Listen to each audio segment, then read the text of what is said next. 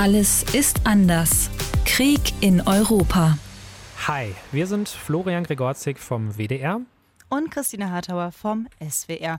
Seit mehr als zwei Wochen ist Krieg in der Ukraine und für viele Menschen ist die Lage dort sehr dramatisch und wird auch immer dramatischer. In Mariupol zum Beispiel, da wurde eine Geburtsklinik bombardiert und obwohl erste Menschen von dort evakuiert werden konnten, sind noch immer viele Menschen in der Stadt eingekesselt. Die sitzen bei Minustemperaturen im Keller. Es gibt kaum noch etwas zu essen und zu trinken.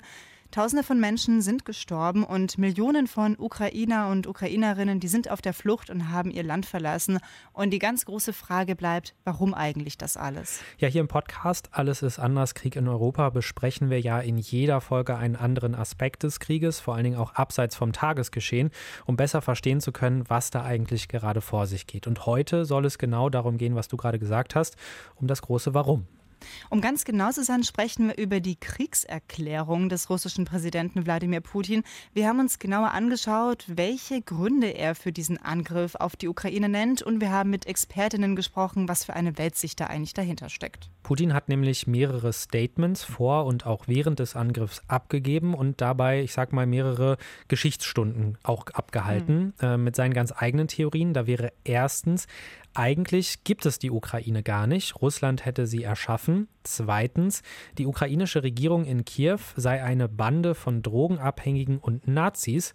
Und Drittens, am russischen Teil der ukrainischen Bevölkerung, da gäbe es einen Genozid. Und viertens, die NATO würde entgegen von früheren Versprechen versuchen, die Ukraine mehr an sich zu binden. Genau. Und für uns ist es wichtig, bevor wir jetzt loslegen, auch nochmal zu betonen, dass wir in dieser Folge des Podcasts nicht nur drauf schauen, ob das alles so faktisch stimmt. Ne? Also da gibt es ja auch schon Sachen, die wirklich so wahnsinnig absurd sind, dass es schon Witze im Internet gibt, dass bei jeder Lüge von Putin sein mega langer Tisch da noch ein Stück länger werden würde, äh, sondern wir wollen auch wirklich drauf schauen, warum und wie Putin hier versucht, Propaganda zu machen für seinen Angriff auf die Ukraine.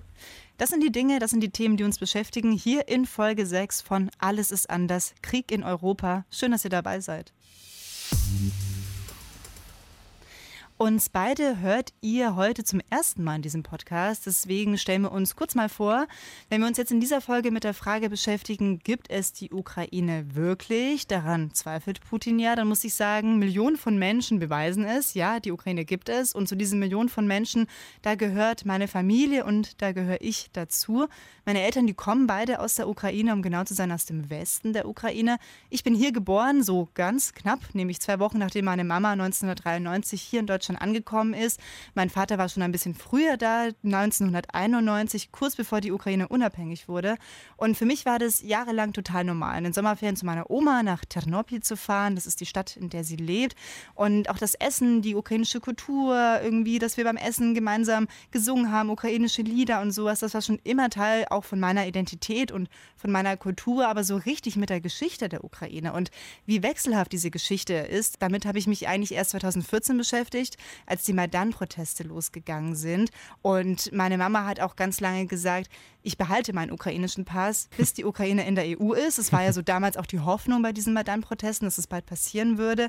Und ja, und wie groß diese Hoffnung ja auch immer noch ist, das sehen wir jetzt auch daran, wie die Menschen in der Ukraine für ihre Freiheit kämpfen. Ja, ich bin Florian. Ich habe keine familiäre Bindung zur Ukraine. Ich ähm, habe mich aber jahrelang als Reporter vor allen Dingen mit Kriegen und Krisen beschäftigt. Habe auch zum Beispiel im Irak, speziell im zerbombten Mosul, direkt auch vor Ort gesehen, wie nachhaltig die Zerstörung ganzer Städte auch so ein Land leben können und habe mich auch immer mal wieder mit Extremismus beschäftigt, was auch nicht ganz unwichtig ist, wenn wir später über Putins Nazi-Erzählungen sprechen werden.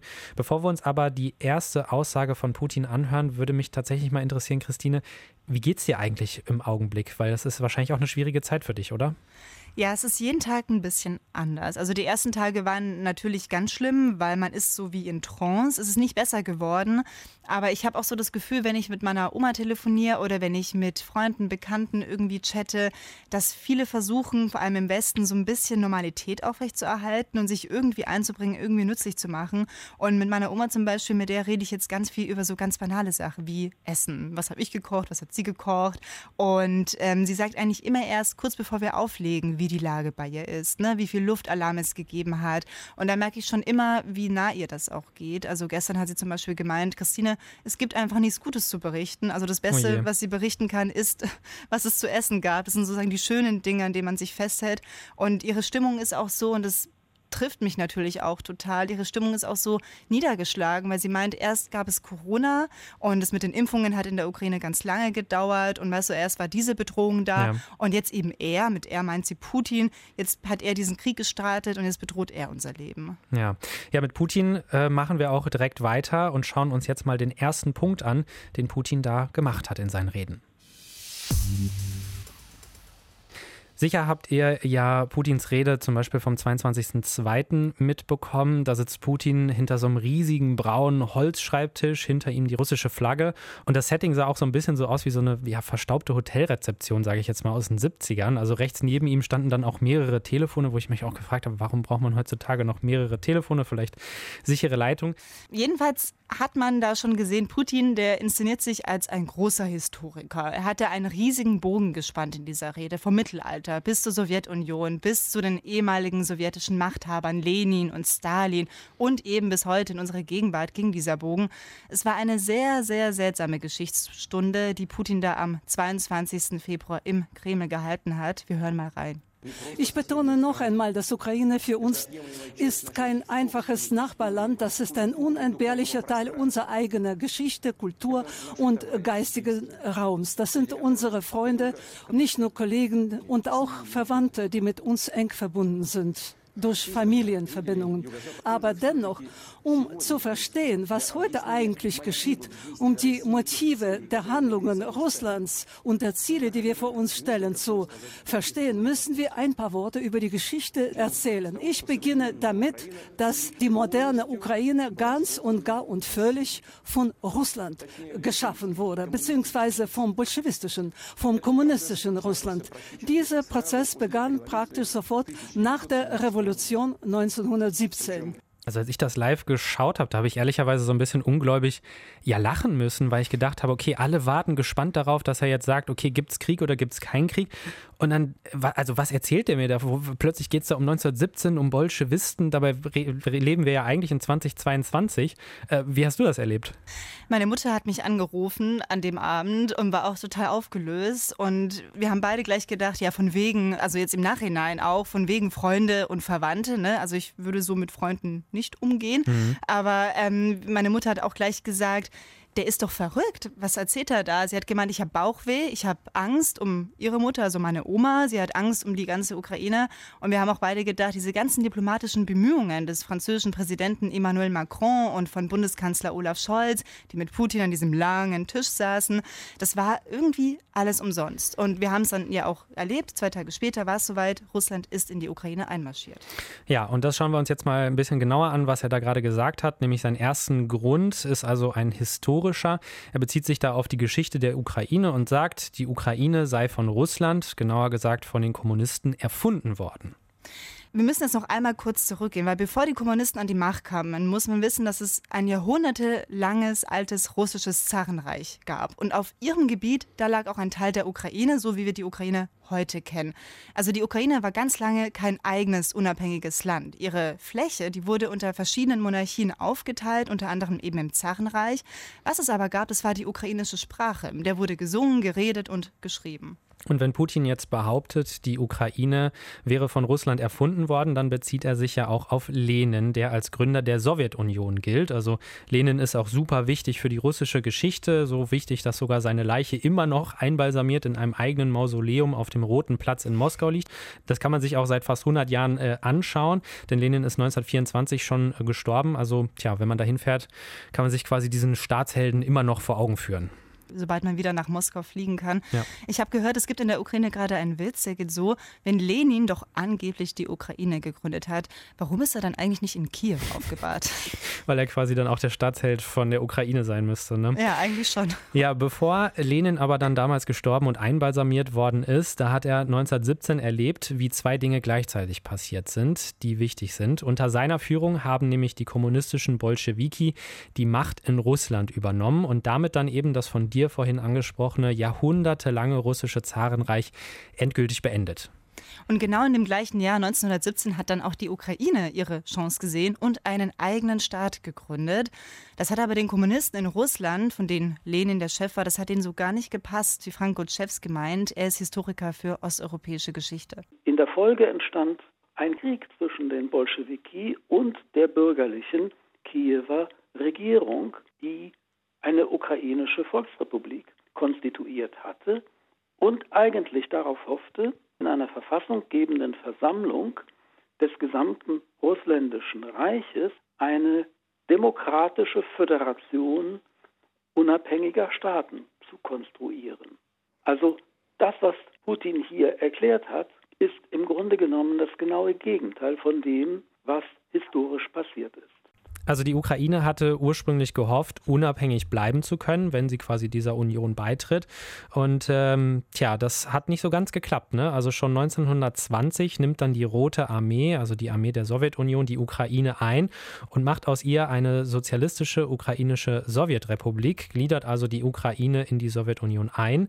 Und dass dann da noch Ukraine im Namen stand, das war eigentlich nur Fassade und auch ein Teil von Lenins Strategie. Er hat genommen hier eigentlich nur sozusagen eine äußere Schale vorgehabt. Inhaltlich sollte eigentlich überall das Gleiche praktiziert werden, also eine, wenn man so will, kommunistische Staatlichkeit. Von daher war eigentlich keine Eigenstaatlichkeit in dem Sinne geplant, wie Putin das in seiner Geschichtsstunde angedeutet hat. Für Lenin war es also nie wichtig, dass die Ukraine ein eigener Staat ist, dass sie ihre eigene Sprache und ihre eigene Kultur pflegt. Sie musste sich, so wie alle anderen der Sowjetunion, der großen kommunistischen Leitlinie unterordnen. Und um genau zu sein, haben Lenin und sein Nachfolger Stalin auch einiges getan, um die Ukraine, die ukrainische Identität und die Sprache auszuradieren. In den 1920er Jahren, da war es noch möglich, Ukrainisch zu sprechen. Es gab sowas wie eine Ukrainisierung. Das heißt, die Menschen haben die Sprache nicht nur gesprochen, sie haben ihre Kultur wiederentdeckt, sie haben Literaturen auf Ukrainisch geschrieben, sie haben Lieder gesungen. Das Ganze war aber nach zehn Jahren schon wieder vorbei. Hier wurde im Grunde genommen die Ukrainisierung wieder zurückgenommen. Es fanden Schauprozesse gegen angebliche ukrainische Nationalisten statt und so weiter und so fort. Und das mündete dann 1937, 38 in den sogenannten großen Terror, in dem die letzten Reste derjenigen, die noch für eine ukrainische Eigenständigkeit waren, umgebracht wurden bzw. deportiert wurden. Wenn wir jetzt also nochmal zurück auf Putins Behauptung äh, gehen, die Sowjetunion hätte jetzt die Ukraine als eigenen selbstständigen Staat überhaupt erst geformt und geschaffen, dann können wir sagen, ja, das stimmt eigentlich so einfach nicht. Äh, die Ukraine war Teil der großen Sowjetunion und die Menschen durften noch nicht mal ihr eigenes, ja, ihre eigene Sprache sprechen und somit halt auch kein Nationalgefühl entwickeln. Ähm, sie haben zwar versucht, von sich aus unabhängig zu sein und einen eigenen Staat aufzubauen, wurden aber darin von Lenin und dann auch von seinem Nachfolger gehindert. Putin versucht also an das alte Zarenreich anzuknüpfen. Er zeigt sich selbst, als wäre er ein großer Historiker, aber er bleibt einfach jemand, der eigentlich nach mehr Macht strebt und das auf Kosten anderer Menschen. Und jetzt kommen wir zum zweiten Teil von Putins Begründung für den Angriff auf die Ukraine, nämlich zu einem angeblichen Genozid. Wir mussten diesen Albtraum beenden. Wir mussten den Genozid gegen die Bevölkerung in der Ukraine aufhalten. Denn diese Menschen können leider nur auf uns hoffen, auf unsere Unterstützung. Also das gerade war jetzt äh, Putin, das ist immer so ein bisschen haspelig, weil das diese Simultanübersetzung ist, weil diese Reden einfach so, so lange waren. Es ähm, muss auch wahnsinnig gewesen sein, ja, für die Übersetzerin da dran mhm. zu bleiben. Vielleicht sollten wir an der Stelle jetzt erstmal ganz kurz erklären, wie Genozid überhaupt definiert wird. Nach der UN-Konvention ist das ein Völkermord, definiert als Versuch, eine, Zitat, nationale, ethnische oder religiöse Gruppe zu zerstören.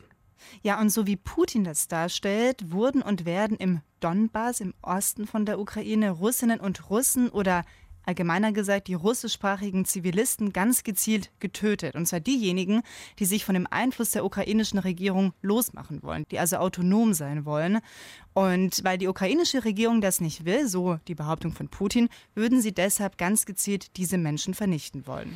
Ja, und dann haben wir uns mal angeschaut, ob es dazu von unabhängigen Stellen irgendwelche ja, Beweise gibt und ähm, haben uns mal angeschaut, die UN zum Beispiel und die OSZE, das ist die Organisation für Sicherheit und Zusammenarbeit in Europa, die da unabhängige Beobachter hatten und die sagen beide, es gibt keine Beweise für diese Äußerung. Das sieht auch so die Genozidforscherin Kerstin Platt. Die hatte eine ganz klare Meinung. In einem Interview mit Deutschlandfunk Kultur hat sie gesagt, diesen Begriff Genozid, den benutzt Putin vor allen Dingen, um die Menschen in Russland gegen die Ukraine aufzubringen. Also hier zu sagen, Genozid ist natürlich komplett absurd. Aber es ist sehr interessant, dass der Begriff doch zwei- oder dreierlei benutzt. Er konzipiert natürlich einerseits ein Bedrohungsszenario, mit der Hoffnung, hier zu mobilisieren für den Krieg, ist ein Begriff, der richtet sich auch innerrussisch gesellschaftlich an eine Öffentlichkeit. Das ist wirklich ein Begriff, mit dem versucht wird zu mobilisieren. Also hier sehen wir auch wieder so ein bisschen, ne? Putin nimmt nicht nur die Geschichte, sondern auch solche wirklich starken Wörter wie Genozid, ja, und benutzt sie wie Werkzeuge für seine Ideologie, für sein Weltbild so ein bisschen. Und in so eine Richtung geht es auch mit der dritten Erklärung, nämlich, dass die Ukraine von einer Nazi-Bande regiert werden würde. Dazu kommen wir jetzt. Was Putin und seine russischen Kollegen in der Politik, aber auch in den russischen Medien immer und immer, immer wieder wiederholt haben, das war, dass die Ukraine von Drogenabhängigen regiert sei und vor allem auch von Nazis und von Neonazis. Das hat Putin auch in einer Rede gesagt. Ich will mich noch einmal an die ukrainischen Soldaten wenden. Lassen Sie nicht zu, dass Neonazis und Banderas ihre Kinder, ihre Frauen und alte Menschen als menschliche Schutzschilde benutzen. Nehmen Sie die Macht selbst in die Hand. Es sieht so aus, als ob wir uns mit ihnen leichter einigen könnten, als mit dieser Bande von Drogenabhängigen und Nazis, die sich in Kiew festgesetzt und das gesamte ukrainische Volk als Geisel genommen haben.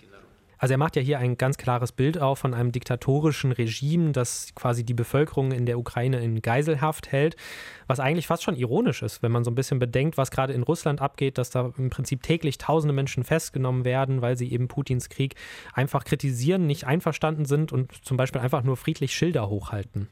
Und man muss jetzt auch mal als Fakt festhalten, in Kiew, da sitzt keine Regierung voller Nazis, also Nationalsozialisten. Wenn wir uns jetzt zum Beispiel mal den ukrainischen Präsidenten anschauen, Volodymyr Zelensky, der ist selbst jüdisch. Sein Großvater, der kämpfte in der Roten Armee gegen das nationalsozialistische Deutschland und mehrere Familienmitglieder von Zelensky, die sind im Holocaust, also ich sage jetzt mal in Anführungsstrichen von den echten Nazis, getötet worden. Zelensky ist außerdem durch freie Wahlen an die Macht gekommen und regiert das Land seit 2019. Falls euch seine persönliche Geschichte noch ein bisschen mehr interessiert, dann hört euch gerne die erste Folge von unserem Podcast an. Da haben wir genau darüber gesprochen. Also wenn das jetzt alles doch offensichtlich Blödsinn ist, warum sagt Putin das überhaupt? Dafür gibt es mehrere Gründe. Wir haben ja schon darüber gesprochen, wie er die Geschichte sieht, seiner Meinung nach. Und dazu gehört ein ganz wichtiger Punkt. Ja, in Russland wird nämlich bis heute der Zweite Weltkrieg und der Kampf und auch der Sieg gegen die Nazis hochgehalten. Der sogenannte Tag des Sieges über Nazi-Deutschland. Der wird auch in den letzten Jahren wirklich mit immer größer werdenden Paraden in Moskau gefeiert. Also da laufen dann tausende Soldaten auf und Unmengen an militärischem Gerät rollt, fährt und fliegt. Wenn man sich das mal im Netz anguckt, also ich habe da mal so Übertragungen mhm. gesehen von diesen Paraden, das sind wahnsinnig große Menschenmassen dabei. Es ist so ein bisschen wie Jahrmarktstimmung und was ich besonders besonders persönlich erschreckend fand, das war, wie da auch Kinder inszeniert werden. Da sind Mütter in Militäruniform, da tragen sogar Babys Militäruniform und Kleinkinder, die rollen in so selbst gebastelten Mini-Panzern durch die Gegend. Ja, also der Kampf ist auf jeden Fall noch sehr präsent, auch bei der jüngsten Generation und wird da eben auch aktiv in Erinnerung gehalten. Das bedeutet, wenn man also jetzt heute 2022, so wie Putin das macht, von einem Kampf gegen Nazis spricht, dann ist das einfach ein Vergleich, bei dem viele Russen und Russinnen sich direkt auch angesprochen fühlen. Und das sind auch ganz einfache Bilder, die da aktiviert werden, die ganz klar sagen, hier geht es um Gut gegen Böse. Und wenn wir uns jetzt das angucken mit dem Kampf gegen die Nazis, dann ist natürlich auch klar, die Russen, das sind die Guten, die stehen auf der guten Seite. Aber gleichzeitig bezieht sich Putin eben auch auf rechtsextreme Kämpfer im Osten der Ukraine, die da wirklich sind, und zwar rund um die Region Donbass. Da gibt es nämlich eine pro-ukrainische Einheit, das sogenannte Azov-Regiment. Azov, das kommt vom Asowschen Meer, also das ist jetzt kein ukrainischer Kriegsgott oder irgendwie sowas, und da hat die Einheit halt ihr Hauptquartier. Das Logo von denen, das ist eine Wolfsangel, also ein Symbol, das zum Beispiel die Waffen-SS, also die deutschen Nazis im Zweiten Weltkrieg benutzt haben. Die Soldaten von dem Azov Azov-Regiment sind aber mittlerweile offiziell dem Innenministerium der Ukraine äh, unterstellt, also kämpfen auch offiziell für die Ukraine. Jetzt ist natürlich die Frage, wie groß ist denn jetzt eigentlich Ihre Rolle? Also diese Gruppe, die hat 2500 Mitglieder etwa, aber wie groß und wie wichtig die sind, das haben wir auch Dennis Trubetskoy gefragt. Der ist Journalist aus der Ukraine. Ihr habt ihn auch schon in der ersten Folge unseres Podcasts gehört, in der Folge, in der es um Volodymyr Zelensky geht. Trubetskoy, der Journalist, der ist immer noch in der Ukraine, mittlerweile in einem Dorf westlich von Kiew. Da hat er sich in Sicherheit gebracht und von dort hat er uns diese Sprachnachricht geschickt. Es gibt gibt Tendenzen in der Richtung, dass man natürlich auch die eigene Geschichte ein bisschen selbstbewusster anschaut. Aber ja, es herrscht in erster Linie doch, doch, doch eher Skepsis. Also man weiß, dass es extreme Situationen gibt, in denen solche Vereinigungen nützlich sein können. Gerade in, in diesen Stunden ist wahrscheinlich nicht schlecht, sie zu haben. Aber der ukrainischen Gesellschaft ist eigentlich bewusst, worum es sich hier handelt. Und daher gibt es natürlich auch genug Kritiken in diese Richtung. Also man kann kann festhalten, ohne Wenn und Aber, ganz klar, es gibt Neonazis in der Ukraine, es gibt auch Neonazis im Militär, Punkt aber die sitzen nicht an den entscheidenden Hebeln der Macht. Ja, der Rechtsextremismusforscher Alexander Ritzmann, der erklärt auch nochmal, dass die Ukraine trotzdem mit der Aufnahme von Azov in ihre offiziellen Strukturen sich zwar angreifbar gemacht hat, aber dass es nicht nur auf ukrainischer Seite solche Kämpfer mit äh, rechtsextremem Hintergrund gibt. Und deswegen ist das in dem Sinne jetzt so so ein, so ein einfaches Ziel, um sich äh, aufzuregen oder aufzuhängen. Auf russischer Seite bei den Separatisten gibt es viel mehr Gruppierungen, die auch äh, direkt oder indirekt äh, rechtsextrem sind. Deswegen müssen wir hier aufpassen, dass wir nicht äh, das Narrativ, die Geschichte erzählen, die ja von Herrn Putin nach vorne getragen wird, dass es hier darum ginge, die Ukraine zu denazifizieren. Also das ist definitiv hier nicht der Hintergrund. Und vielleicht nochmal abschließend, wenn man auch auf die Wahlen in der Ukraine schaut, dann sieht man, rechtsextreme Parteien haben in der Ukraine eigentlich kaum eine Chance. Also 2019 bei der letzten größeren Wahl, da verfehlten sie die 5-Prozent-Hürde deutlich, die es da also auch gibt, und haben somit einfach keinerlei politische Entscheidungskraft und relativ wenig Relevanz. Wenn Putin also sagt, er wolle die Ukraine denazifizieren, dann knüpft er einerseits an die russische Geschichte an und sagt, wir sind die Guten, wir haben schon einmal die Nazis besiegt. Und andererseits möchte er einen kleinen Teil der Realität sehr aufbauschen und so überhöhen, dass es eigentlich nichts mehr mit der Wirklichkeit zu tun hat.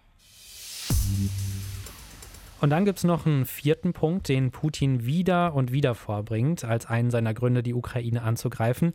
Es geht um die NATO. Das ist ja das westliche Verteidigungsbündnis. Und hier sagt Putin, die NATO, die würde Russland bedrohen, hätte Versprechen gebrochen und zieht da auch eine rote Linie. Дальнейшее расширение инфраструктуры Североатлантического альянса es ist absolut inakzeptabel, dass das nordatlantische Bündnis sich nun die Ukraine aneignet. Das werden wir nicht akzeptieren. Putin ist schon länger genervt von dem Beitritt osteuropäischer Länder zur NATO. Also das sind vor allen Dingen Länder, die vorher eigentlich zur Sowjetunion bzw. zum Militärbündnis der Sowjets gehört haben, dem sogenannten Warschauer Pakt. Das war quasi so eine Art Gegen-NATO. Ja, und jetzt gehören sie zur richtigen NATO. Genau, in den letzten knapp 25 Jahren sind da einige der NATO beigetreten, zum Beispiel Polen, Rumänien, Estland, Lettland und so weiter. Und da sagt eben Putin, damit rückt die NATO an die russische Grenze heran und das war doch mal anders abgesprochen. Konkret spielt er hier auf Gespräche an, die vor allen Dingen im Jahr 1990 geführt worden sind, also nach dem Mauerfall. Da haben nämlich Vertreter der UdSSR gemeinsam mit den USA und mit Deutschland über die Wiedervereinigung von Deutschland gesprochen und darüber, ob dann auch Ostdeutschland Teil der NATO werden würde oder wie man das eben in Zukunft regeln wolle. Und in dem Zusammenhang ging es dann auch zum Teil darum, wie man in Zukunft Bündnisse generell in Europa aufstellen will. Wolfgang Müller, der ist Professor für osteuropäische Geschichte und der ist ein Experte für genau solche Diplomatiegeschichte. Der sagt, es hätte damals Aussagen von westlichen Politikern und von Diplomaten gegeben, dass man, und jetzt muss man genau hinhören, dass man kein Interesse an einer Osterweiterung der NATO hätte. Äh, das sind allerdings, und da muss man durchaus präzise sein, äh, keine Zusagen, die 30 Jahre lang gegeben wurden. Das ist nicht korrekt. Äh, sie stammen aus einem relativ kurzen Zeitraum 1990, 91, soweit das bis jetzt bekannt ist. Und es sind auch keine rechtlich verbindlichen Zusagen, sondern es waren die Aussagen, äh, die Politiker damals nach ihrem besten Wissen und Gewissen getätigt haben. Es ist unwahrscheinlich, dass sie die sowjetischen Gesprächspartner damals über irgendetwas falsch informieren wollten. Also nicht vertraglich festgehalten und getätigt in einem Umfeld, in dem die Gegebenheiten einfach noch ganz anders waren als heute. Rund um den Zusammenbruch der Sowjetunion und dem Zerfall des Warschauer Paktes nämlich. Und genau zu der Zeit kam es auch noch zu einer anderen Absprache, die ist sogar niedergeschrieben worden und ist auch wichtig in dem Zusammenhang. Es geht um das Budapester Memorandum.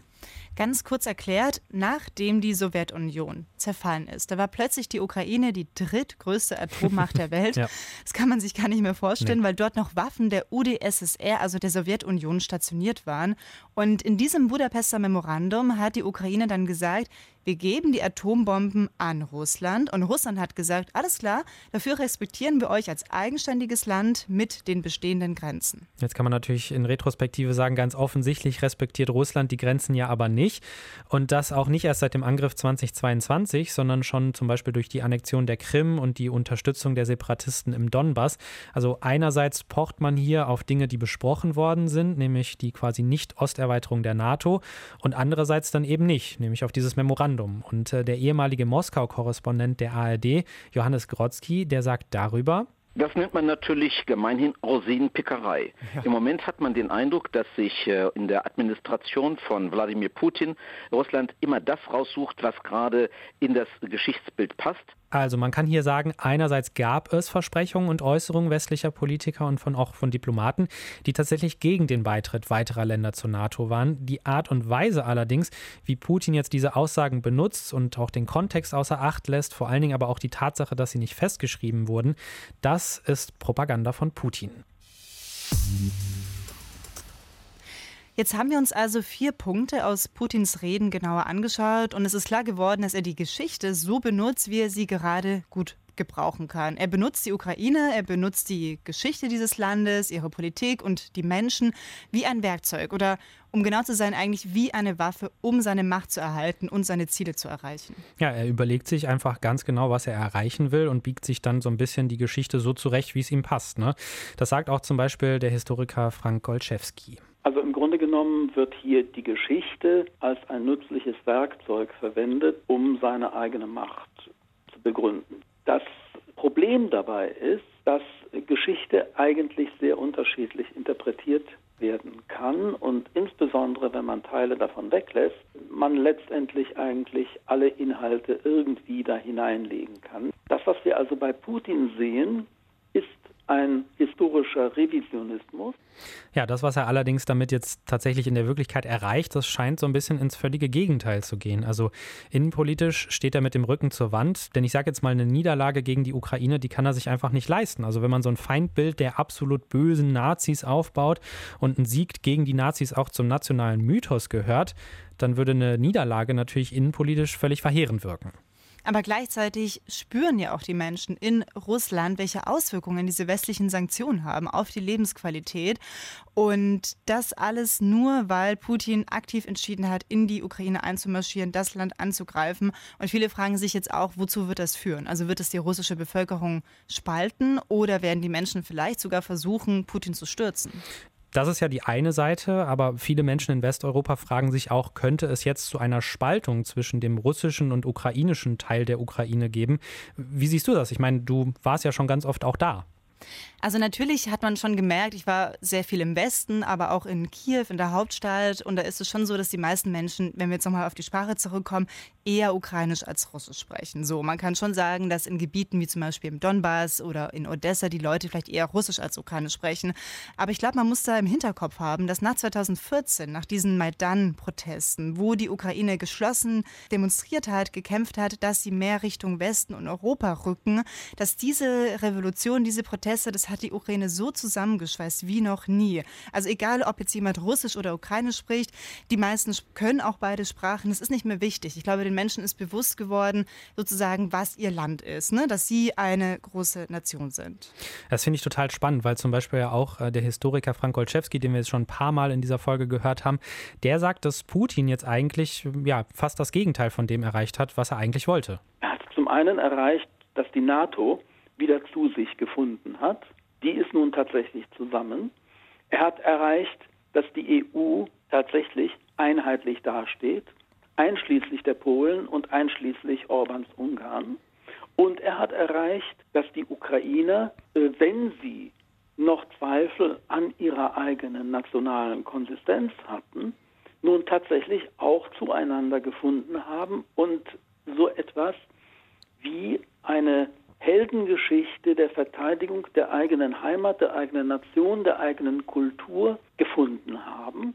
Und das ist ja auch so ein bisschen der Eindruck, den man bekommt, wenn man auf sozialen Netzwerken unterwegs ist. Ne? Mhm. Also selbst in so ostukrainischen Städten wie Cherson, spricht das so richtig aus? Cherson? Ja, genau, Cherson. Genau. Ja. Also selbst da wird ja mutig gegen die russischen Besatzertruppen demonstriert oder auch viele Leute, die wirklich selber die Waffen in die Hand nehmen, auch im Osten der Ukraine, obwohl sie ja gegen sehr gut bewaffnete und ausgerüstete russische Besatzertruppen da dann kämpfen. Ja, du hast sicher die Bilder gesehen und die Videos, wie Menschen einfach mit Flaggen oder mit bloßen ja. Händen auf russische Panzer zu laufen ja. und verhindern möchten, dass sie in ihre Stadt rollen. Ganz kurz, falls euch da zu den Kampfhandlungen noch weitere Infos interessieren, dann möchten wir euch den Podcast Streitkräfte und Strategien vom NDR ans Herz legen. Da wird sozusagen das Tagesgeschehen immer wieder analysiert und auseinandergenommen. Von uns war es das jetzt, der Blick auf die Ideologie und die Propaganda, die Russland und vor allen Dingen der russische Präsident Wladimir Putin in diesem Krieg gegen die Ukraine benutzen. Wenn euch das gefallen hat, wenn euch die Podcast-Folge gefallen hat, dann freuen wir uns natürlich über eine Bewertung bei Spotify oder bei Apple Podcasts. Ja, und wir sagen bis dahin Tschüss. Ciao. Alles ist anders. Produziert für die ARD von RBB, SWR und WDR. Alle Folgen und weitere Podcasts gibt's in der ARD Audiothek.